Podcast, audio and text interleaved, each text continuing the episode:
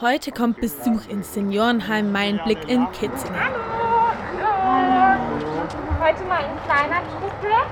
Ja. Na, Emma, komm Wir haben her. aber viele Hunde mitgebracht heute. Alba, wo, wo ist die Emma heute? Emma ist heute nicht dabei. Genau. Mal sagen, Aber nicht von Enkeln und Urenkeln, sondern von Nala, eine kleine weiße Hündin mit strubbeligem Fell, Alma, ein Golden Retriever, Ida, eine kniehohe weiße Hündin mit braunen Ohren, Luna, eine große Hündin mit gestecktem Fell und dem kleinen braunen Finn.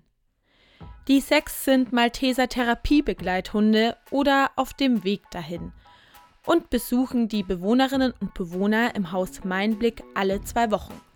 Für die ist das ein Highlight. Ich finde es gut. Ich bin hier für jede Abwechslung dankbar. Erst haben wir sie gestreichelt, als sie gekommen sind, die Kunststücke hinterher gemacht. Doch, doch, doch, das kann man schon so lassen, ist schon schön. Die Hunde tanzen auf zwei Pfoten, rollen sich am Boden, holen Stöckchen und lassen sich von den BewohnerInnen des Altenheims auch mal so richtig knuddeln. Das zaubert selbst den Skeptischen ein Lächeln aufs Gesicht und weckt bei dem ein oder anderen auch Erinnerungen an den eigenen Hund.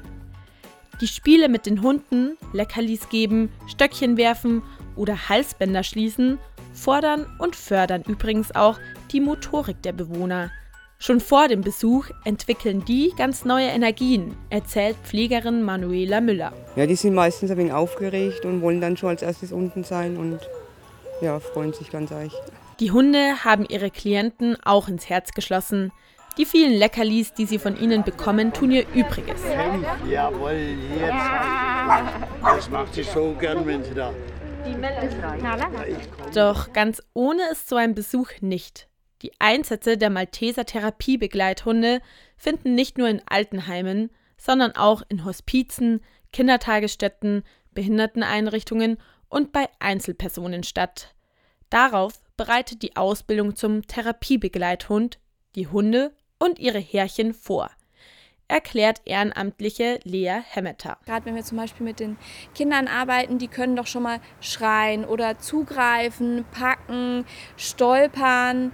Ähm, Das ist für den Hund eine wahnsinnige Herausforderung. Und da bilden wir einmal die Hunde natürlich speziell drauf aus, aber auch uns Menschen. Ne? Wie gehen wir mit solchen Leuten um? Oder wenn wir ins, ins Hospiz gehen, wie gehen wir da mit uns selber auch um? Ähm, wie verarbeiten wir das auch? Das ist natürlich für uns auch eine größere Belastung, wenn wir Leute intensiv betreuen und die dann zum Beispiel versterben. Der Hund soll sich wohlfühlen. Das ist oberste Priorität bei den Einsätzen. Nina Abinger ist mit ihrem Finn gerade noch in der Ausbildung. Also er zeigt mir schon deutlich, worauf er dann keine Lust mehr hat.